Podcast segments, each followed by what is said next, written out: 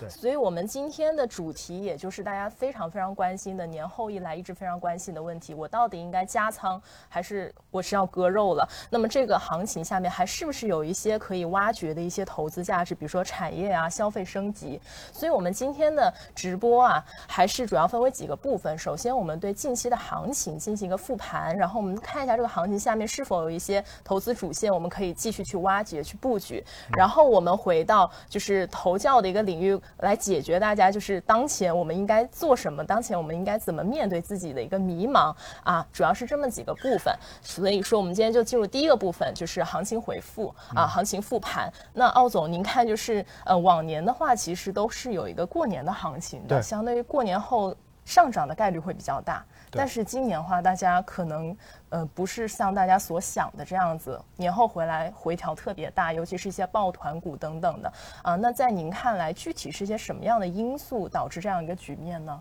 嗯，我觉得确实哈，就像主持人所说的，在过往基本上春节后的这个行情，嗯上涨的概率是极大的，是，而且甚至于我们看数据呢，从二零零九年到去年，连续的十一年都是上涨的。连续十一年，哎，对，嗯结果呢，就很多的朋友哈，总是觉得大家希望最简单的方式去实现赚钱的这个目的，嗯所以呢，嗯嗯嗯抄作业大家都特别喜欢，也就是你不要跟我讲那么多，你告诉我什么时候买，买进去之嗯后、我赚了钱就走，对吧？是，因此呢，我觉得这一个哈，就这一次春节之后没有行情，挺好的，给大家提了个醒。嗯资本市场没有作业抄的，是的，是的，是的，千万不要抄作业。那为什么会跌呢？其实我觉得很大程度上面，大家回顾一下哈，今年其实开年之后市场是涨得很好的，是的，而且这种涨幅可以说是出乎意料的好。嗯因为大家知道，在去年的四季度，有很多的分析师，也包括很多的大 V，对于今年的市场都极其的看空，认为已经连续上涨过两年之后，嗯是市场在今年应该没戏了。嗯而且甚至有人喊出说今年是大熊市。嗯，结果开年之后，一月份以及过年前哈，其实过年前大家回想一下，过年前如果排除最后的那三天的上涨，嗯实际上在之前的那一周市场也在调整的，是的，对，也在震荡，对，，也在震荡。因为当时的话，基本上我们看到已经有央行的这种表态啊，各种信息都已经有了嘛。嗯对，所以呢，我要跟大家去交流的这个事情，就是我认为在过去这段时间，也包括今天的这种调整，其实它仍然是在一个统一的逻辑之下的。首先，第一个原因，那么就是涨太快了，前期涨得过多了，对，涨得过快，涨得过多，因此的话呢，就会导致它本身就有调整的这个需求在。嗯那我们知道，其实我们看很多的指数哈，如果大家真的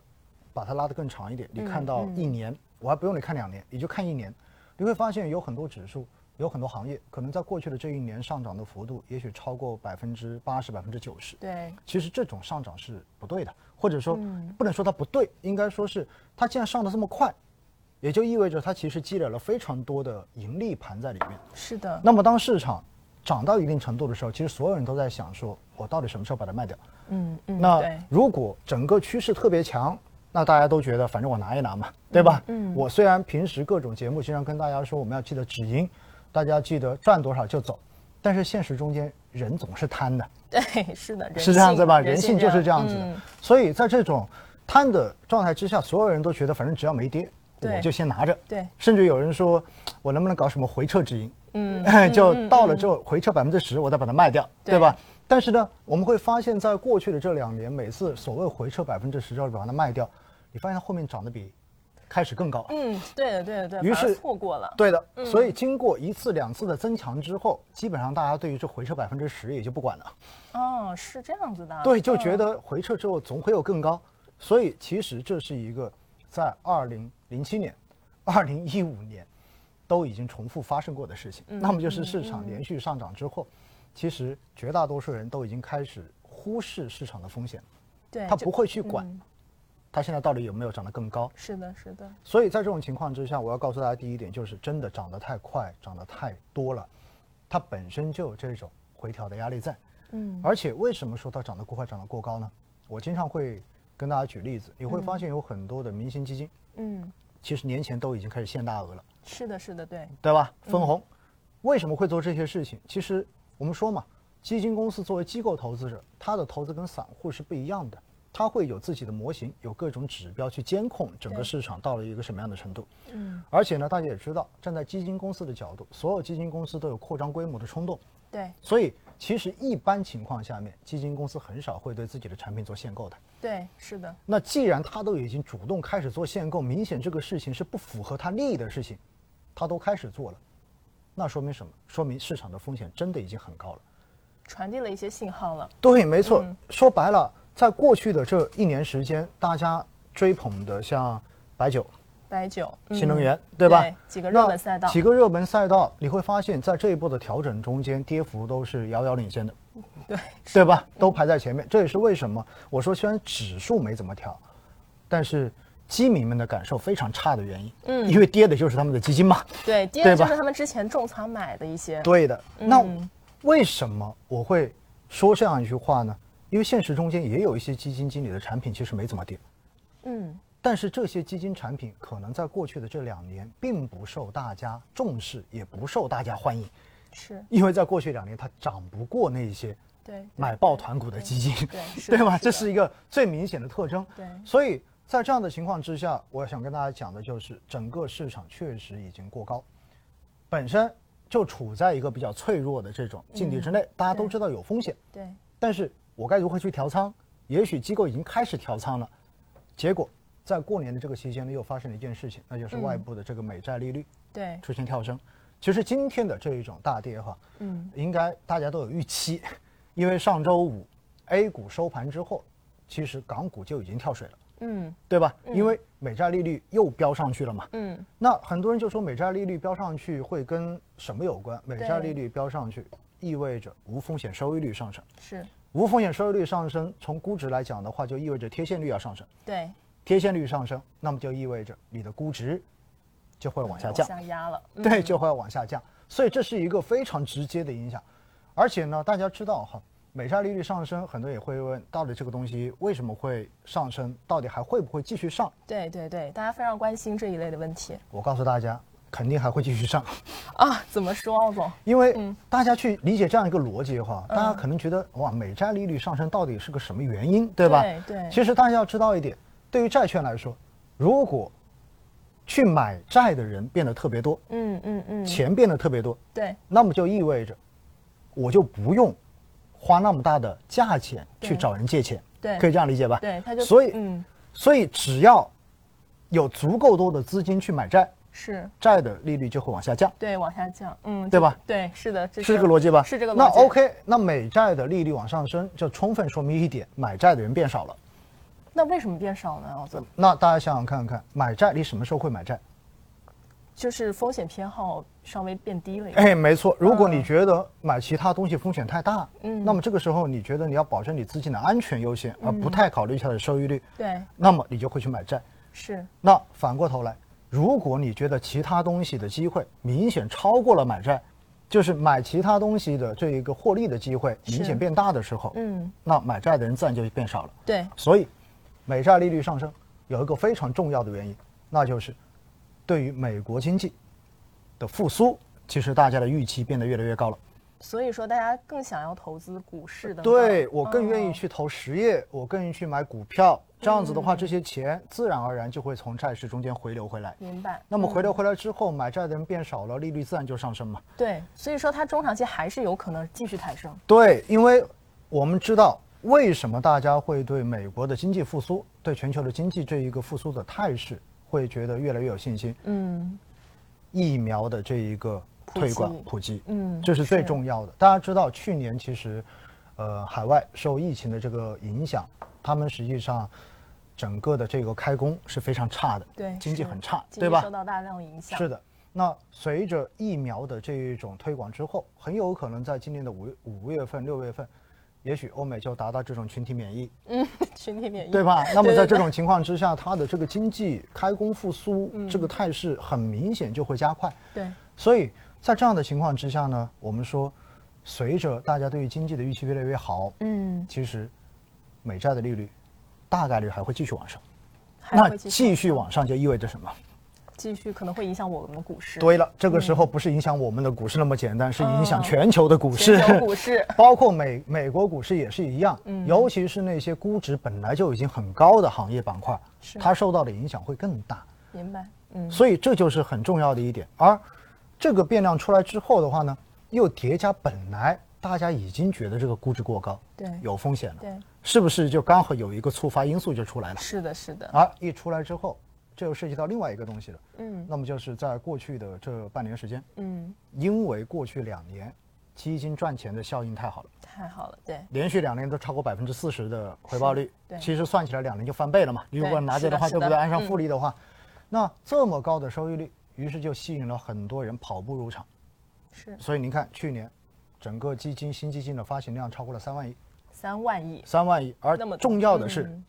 今年的前两个月，新基金的发行量超过了八千亿。那就是比去年还要更恐怖还多这个数字，嗯还多，因为去年到八千亿这个水平是到六月份才实现的，是今年用了两个月，那就说明今年这个增量基金一二月份更特别多，嗯更多，所以这说明什么？有无数的资金涌进来，那涌进来之后的话，背后说明市场的情绪是非常高的，嗯，是的，也就是因为赚钱效应嘛。对，那这些资金涌进来之后会买什么？肯定不会买那些过去两年没怎么涨的基金，嗯或者是说明显涨不过别人的基金。那这些基金是什么基金？那不就是持有那些低估值、偏周期对，这些板块的吗？对对那大家追捧的是什么？追捧的都是核心资产，核心资产的、嗯抱团资产的基金对呢。对，所以你会发现，有基金一发发了个两千多亿，对不对？啊是的是吧？的但是 是的爆是款的基金，嗯然后你会发现，基金经理管理的总规模居然超过一千亿的，嗯，非常大的一个，非常，大的资金。所以其实这些东西也就说明，这历来哈，只要当资金跑步入场的时候，嗯，其实都是短期市场到一个风险比较高位置的信号，是的从是来的没有过例外。大家回想一下去年是的的七月份，嗯当时的话，两市成交量也可以直接飙到一点七万亿，嗯，对吧？对所以我们就说，实际上这一波的调整是多方面的因素叠加起来，是，然后造成的这样的一个结果。而更重要的是，随着你看今天跌完之后，嗯，白酒从年初到现在跌了百分之二十了，百分之二十了已经，军工嗯跌了百分之二十一了，对吧？对然后还有其他的新能源这些也都是百分之大百分之十几了。是的，是的，那这些一跌下来之后，又会让这一些抱团的基金，过去两年这种明星基金，嗯，它的一个回净值回撤非常大，非常明显，非常明显。这就意味着，后期追高进去的这一些投资者们，嗯可能被套了，对他们手上的基金的浮亏就已经变得非常大了。是，那有了浮亏，我问一下主持人，嗯你一般会怎么处理？ 我的我的基金里面好在是有一些封闭型的基金，啊，就动不了，对吧？ 我也没法动，挺好，挺好，挺好，挺 好。我告诉，我告嗯诉，我告诉您哈，最近在网络上面我也看到很多粉丝的这种留言什么之类，嗯，基本上已经开始有人开始这里咒骂整个市场了，是的啊 是的是的而且咒骂基金公司。咒骂基金经理对，哎，这都很正常。为什么？因为亏钱嘛，大家心情都不好，对对吧？是的然后说一切都是骗子， 所有 的话说九零后现在变九零后嘛，对对现在有个对段子，对不对？对而且是说的闲鱼上面已经有很多人说，因为基金投资失败，开嗯始卖卖二手基金，卖二手的这种东西出去了， 对不对？所以哈，我真的要告诉大家一点，呃，很多人的这种心理上面所受的冲击，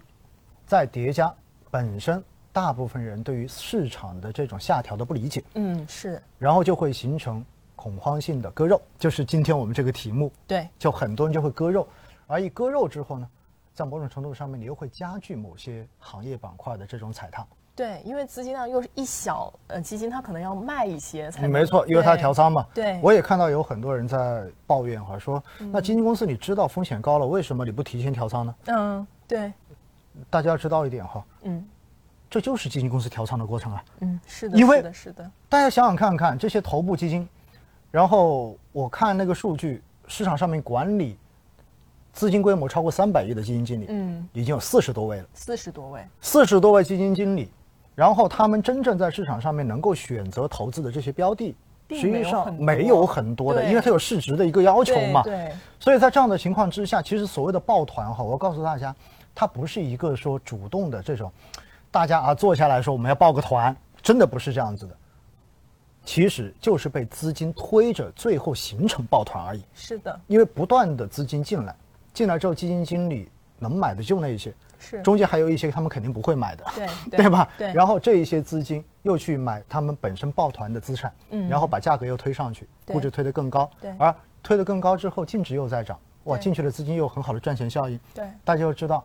往往投资者的加仓都是倒金字塔加仓，嗯嗯一开始买一点试试，嗯，越往上买的越多，对不对？这个后悔前面买少了。是的，是的，是的，所以到最后就变成了，其实，在某种程度上面，所谓的抱团，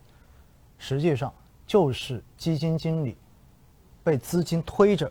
推被动的嗯，然后把对整个相关的行业的这种估值推得越来越高。越来越而当他们进行调仓的时候，就必然导致相关行业的这种下跌。是的，因此，大家不是说基金经理不调仓，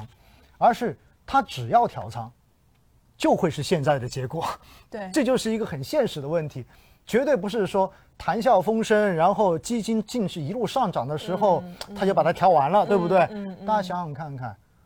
大几百亿的基金，你要去调手里的一个重仓股，它卖的过程就是会是一个什么过程，对不对对？而是的且，如果当有一家开始卖，其他的，你觉得基金公司中间的投研实力会差那么远吗？嗯，不会的。是的，大家都会意识到风险，对不对？对只是说对大家的一个倾向而已。因此，我告诉大家，调仓的过程其实就是一个现在我们所经历的过程。嗯，我在某种程度上面，我觉得，甚至于在过去的这段时间哈，我一点都不认为市场叫做有些人说熊市来了，嗯，然后有些人说哇，这个已经没戏了，嗯，我在某种程度上面哈，我给过去这段时间，如果要给它一个定义的话，我自己嗯更想用的定义是叫做嗯风格切换。风格切换，因为从去年四季度到现在，大家去看看银行的涨幅，嗯顺周期板块对，大家看一下今年以来钢铁的涨幅是，超过百分之二十，对然后包括有色也好，虽然前一阵子调了一阵子，对吧？嗯包括煤炭也好，你会发现其实资金并没有离开市场，嗯，对，它其实就是一个板块轮换跟风格切换的过程。明白，那只是说你站在了哪一边而已。是的，是的，如果你刚好站在的就是那些前期所谓核心资产，那么这一波你的损失就是惨重的。嗯，但是如果你买的是很均衡的，或者说明白偏周期的，你这一波你就会觉得特别开心，